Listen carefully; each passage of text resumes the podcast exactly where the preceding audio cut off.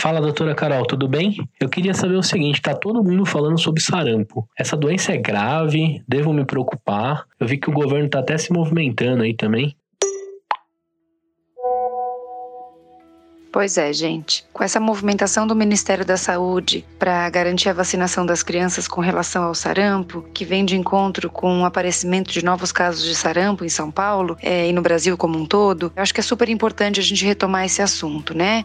A gente acaba ignorando a, a gravidade, a importância dessa doença, porque a gente sabe que não circula mais no nosso meio de uma maneira é, regular e, e por isso a gente acaba falando pouco do sarampo, mas é muito importante que a gente faça um alerta à população, tá? Então, por que, que a gente quer falar do sarampo. A gente sabe que é uma doença extremamente contagiosa. Então, é uma pessoa infectada por sarampo, se ela circular numa comunidade que não é vacinada, ela vai contaminar 9 a 18 pessoas durante a sua infecção. É, a gente sabe que uma pessoa que não é vacinada e que tenha contato com o vírus, ela tem um, uma chance de 90% de evoluir com sintomas da doença, ou seja, é muito transmissível. E essa transmissão é feita como a maioria das infecções, então ela é feita através da, da secreção da pessoa infectada então, o espirro, é, a tosse, é, essa saliva que é eliminada contendo vírus, ela acaba entrando em contato com outras pessoas e levando à infecção daquela pessoa que não está imunizada com a vacina. Um dado ainda importante de falar com relação à transmissão é que esse é um vírus extremamente resistente. Então, a partir do momento que ele está em contato com o meio, ele ainda fica duas horas viável. Então, se a pessoa tossir, por exemplo, dentro de um elevador e ela espalhar as gotículas no elevador, é, esse vírus vai ficar viável por duas horas. Então, se alguém entrar depois de duas duas horas no elevador e colocar a mão em cima de uma gotícula e depois coçar o nariz ou a boca, ela pode contrair a doença. Então, é muito importante a gente evitar entrar em contato com a doença não tendo a vacinação, tá? A partir do momento que a pessoa tem o contato com o vírus, se ela for suscetível à infecção, ela vai passar por um período de incubação, que pode levar 12 dias, e é, a partir quatro dias antes do aparecimento dos primeiros sintomas, essa pessoa já transmite a doença. Então, às vezes, a pessoa não tem nenhum sintoma clínico ainda, mas ela já está transmitindo a doença. E a partir do momento que aparece aparece o rash, que é um,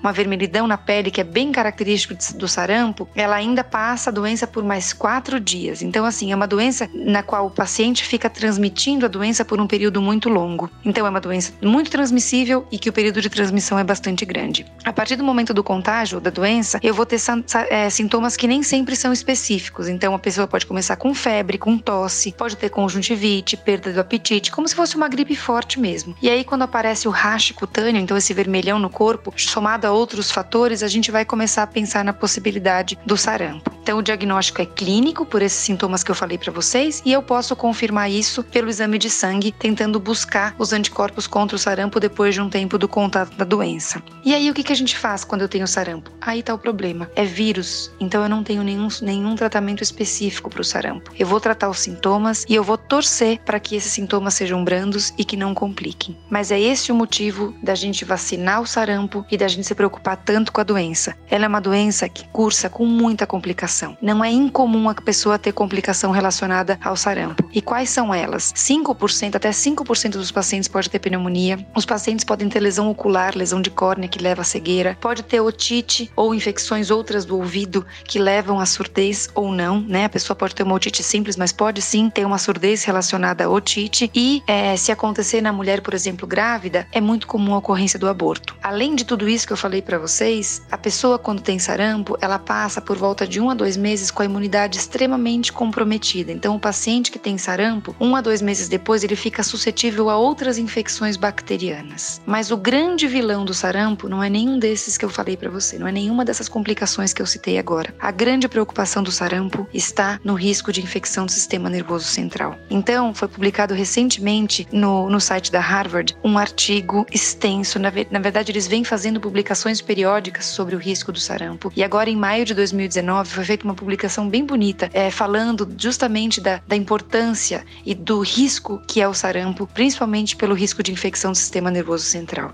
Então, é, a gente sabe que uma em cada mil crianças que tem a sarampo podem cursar com um quadro de encefalite aguda causada pela própria infecção do vírus, tá bom? Dessas crianças, 15% vão morrer em decorrência da doença. E mais, uma em cada mil ainda podem evoluir com uma, como se fosse uma alergia relacionada à presença do vírus, que, é, que nada mais é do que o ADEN, né? Que do, do inglês é encefalomielite aguda disseminada, que também cursa com lesão cerebral, complicações cerebrais. E além dessas duas, desses dois quadros agudos, eu ainda tenho a possibilidade da ocorrência de uma pancefalite esclerosante subaguda, que é um quadro que vai ocorrer de 7 a 10 anos após o contágio da doença. Ou seja, depois de eu resolver a, o sarampo, eu ainda passo 7 a 10 anos com esse fantasma do risco de uma encefalite em longo prazo. De todos esses quadros descritos, eu sei que 10 a 20% das crianças podem morrer em decorrência da encefalite, mas mais do que isso, muitas dessas crianças, um número muito maior, pode ficar com sequelas. Sequelas essas que podem ser um, sim, um simples quadro de epilepsia, né? Mas é, podem ser sequelas relevantes, motoras, sequelas neurológicas que podem sim impactar na, na qualidade de vida das crianças. Então, gente, tenham atenção, vacinem as suas crianças. Então, como que eu vou proteger? Como que eu vou garantir que o sarampo não entre na minha família? não entre na minha casa, vacinando. A vacina é extremamente eficaz. Uma dose é capaz de proteger em 93% a pessoa. Se eu fizer as duas doses que são preconizadas, 97% de proteção. Então é uma vacina muito segura e eficaz, certo? É, lembrando que para as crianças pequenas, a primeira dose da vacina é feita aos 12 meses e a segunda dose é feita aos 15 meses e essa vacina é oferecida pelo Sistema Único de Saúde. A pessoa pode receber essa vacina no posto sem nenhum custo, então não tem justificativa de não vacinar. Ah, os escapes vacinais vinham ocorrendo porque a gente tem um grupo, a gente tem cada vez mais publicações de grupos anti-vacina e que relacionam a vacina do sarampo, cachumbo e rubéola com a ocorrência de autismo. Mas isso não tem nenhuma comprovação científica e não justifica correr o risco, tá bom? Então aí fica o nosso recado, nosso alerta a vocês que, por favor, tenham o cuidado de vacinar os seus filhos, tenham atenção em olhar a tua condição vacinal. Então você adulto que não sabe se foi vacinado, peça ao seu médico que solicite uma sorologia para ver se você é imune ao sarampo e se você não for, faça a vacina. Dessa forma, a gente vai voltar a ser um país livre de sarampo, certo? Vamos procurar esse, esse atestado, vamos procurar é, essa certificação, porque a gente merece isso e as nossas crianças merecem essa segurança, tá bom? Espero que tenha esclarecido e alertado vocês sobre a importância dessa doença. Até a próxima. Tchau. Valeu, doutor. Obrigado pela mensagem. Você, papai e mamãe que gostou dessas dicas, não deixe de acompanhar nosso podcast lá no Spotify, no iTunes, também no Google Podcasts e pelo site www.pediatracast.com.br. Até a próxima!